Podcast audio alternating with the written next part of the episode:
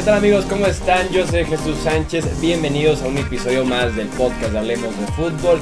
Seguimos tocando temas importantes en este off-season 2019 de la NFL. Ya platicábamos hace unos episodios sobre este cambio de Joe Flacco a los Broncos de Denver.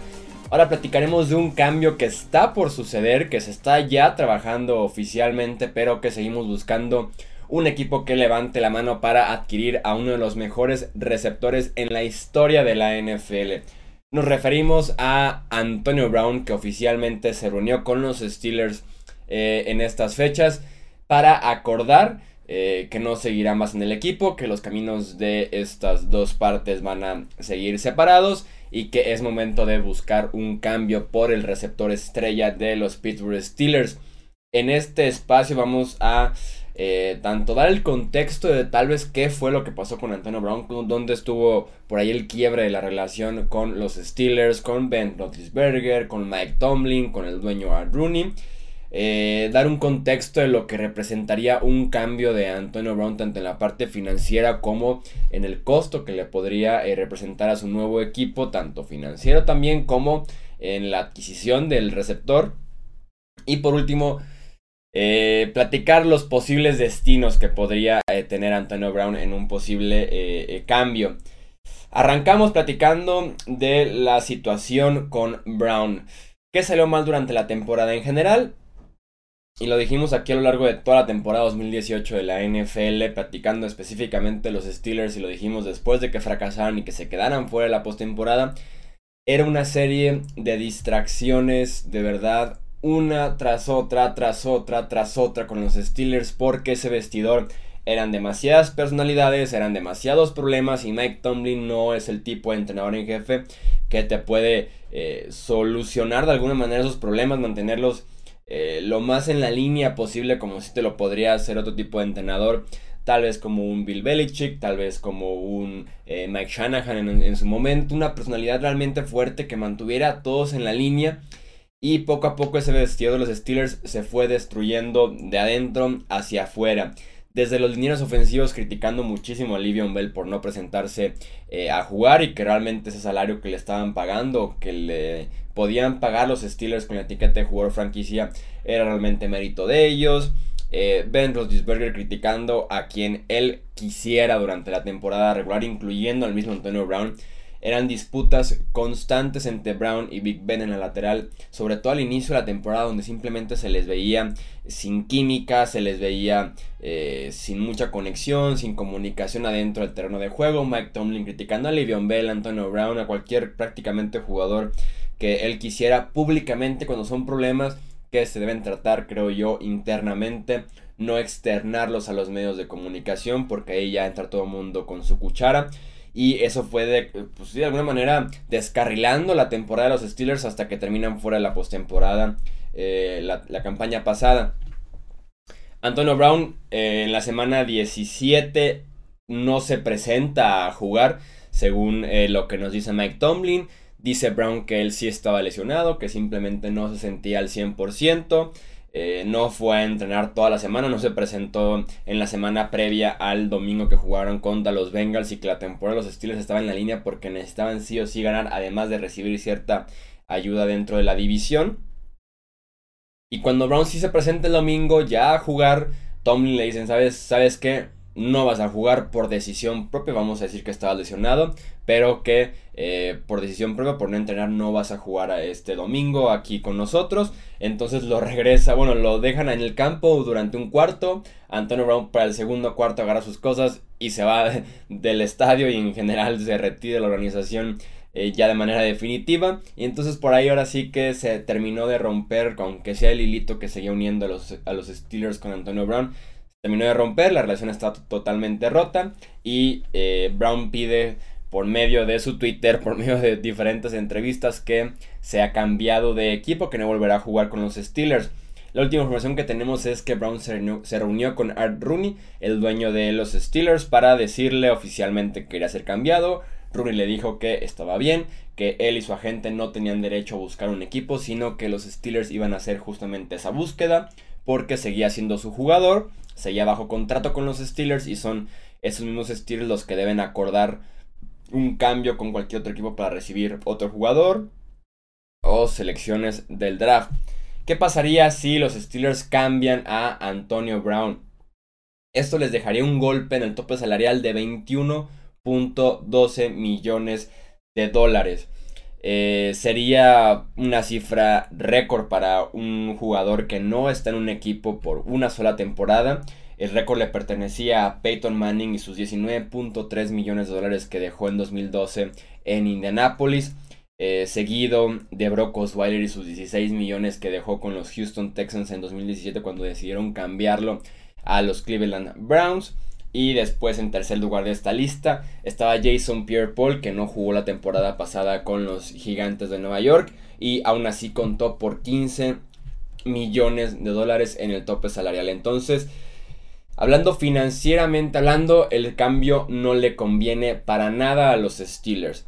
Tomando en cuenta la parte deportiva, también podemos afirmar que el cambio no le conviene a los Steelers. ¿Por qué? Porque están perdiendo a un jugador que en las últimas seis temporadas tiene 686 recepciones, 9145 yardas y 67 touchdowns. Estamos hablando del receptor más productivo de eh, pues probablemente el siglo XXI en la NFL, de los cinco mejores receptores para muchos en la historia la NFL, es realmente histórico lo que ha hecho eh, Antonio Brown en ese sistema en términos de producción, de relevancia en esa ofensiva, porque realmente da buena relación con eh, Big Ben la mayor parte del tiempo, si bien la temporada pasada también tuvo muy buenos números, simplemente la relación, la comunicación, la química que se les veía eh, adentro del terreno de juego simplemente no era la misma. Em, si un equipo eh, trae a Antonio Brown para la próxima temporada les costaría 15.12 millones de dólares en el tope salarial para la temporada 2019 11.3 millones para la temporada 2020 y 12.5 millones para la temporada 2021.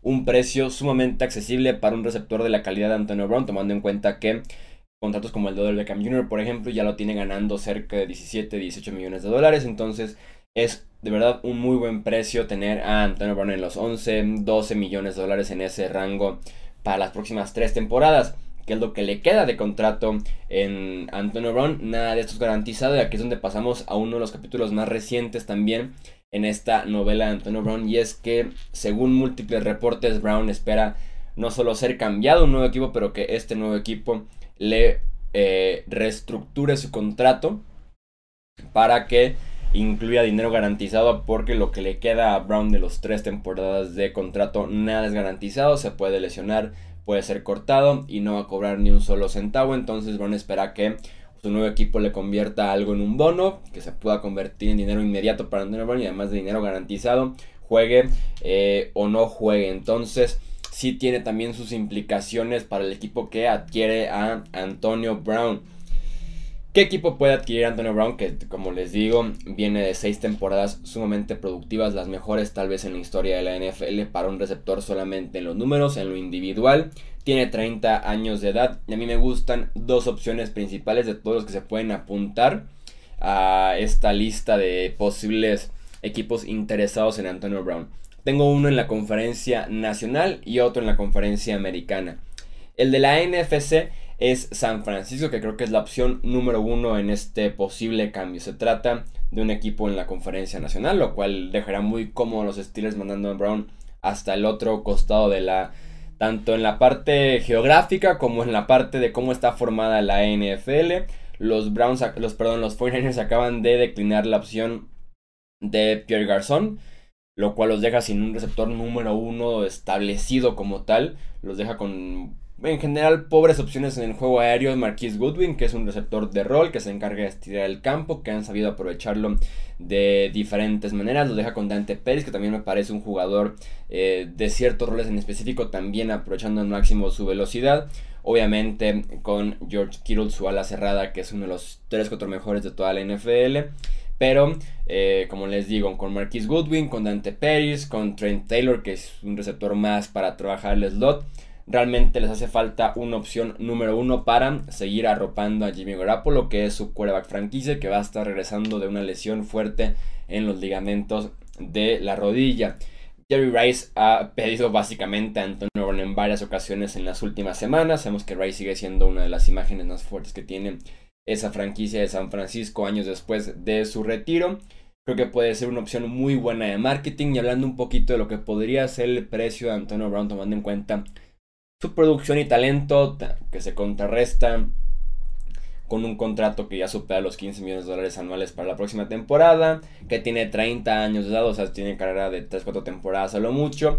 Creo que se podría concretar este cambio por la selección de segunda ronda que tiene San Francisco, que es la 36 en el draft.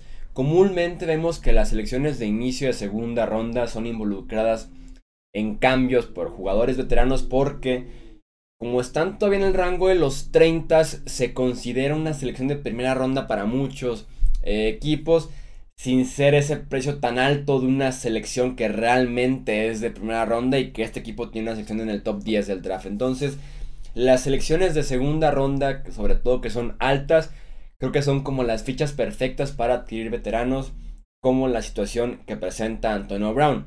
Esto me lleva al segundo equipo que yo propongo que pueda adquirir Antonio Brown en el cambio, en esta ocasión en la conferencia americana, y me refiero a los Broncos de Denver.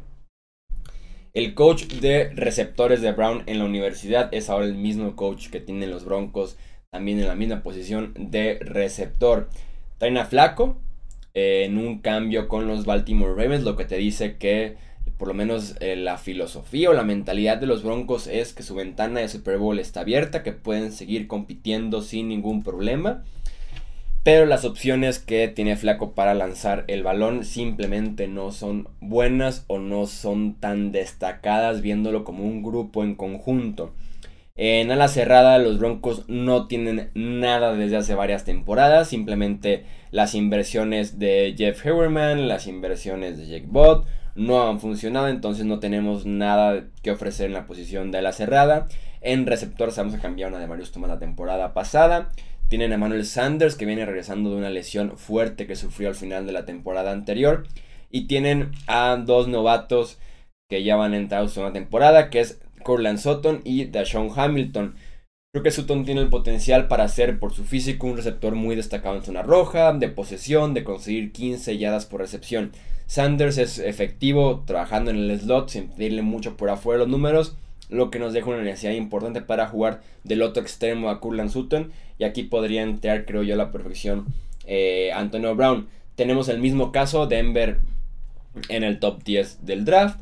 Tenemos su selección en segunda ronda, que es la 41 global. Creo que también podría ser suficiente para hacerse los servicios de Antonio Brown. Tal vez agregando por ahí una quinta, una sexta ronda o tal vez algún otro jugador veterano que pueda eh, ayudar a los Steelers en la próxima temporada y que sea la llave para desbloquear este cambio por Antonio Brown, que creo que podrían ser los dos mejores equipos en situación para los Steelers y también en sus respectivos equipos, en sus respectivos rosters. Un tercer equipo que tal vez podría meterse en la pelea, pero no creo que vaya a ser el caso, son los Jets de Nueva York. Yo esperaría que los Jets se metan en la conversación, pero por otro jugador que le pertenece a esos Steelers y es Livion Bell. Pero es un tema para otro eh, episodio del podcast, qué podría pasar y quién podría interesarse en Livion Bell. A partir de los próximos episodios estaremos publicando el top 10 de los agentes libres en cada una de las posiciones para que ustedes estén al tanto de cómo es la clase de agencia libre 2019 en la NFL, quiénes son los mejores jugadores, a quién les gustaría que su equipo adquiriera o también a quién retener para que no lo pierdan para la próxima temporada. Eso es todo por este episodio dedicado a Antonio Brown y su situación con los Pittsburgh Steelers. Los leemos ahora ustedes en los comentarios qué opinan de la situación y, principalmente en dónde creen que va a estar jugando Antonio Brown para la próxima temporada. Yo soy Jesús Sánchez, esto hablemos de fútbol y nos escuchamos en el próximo episodio. Hasta luego.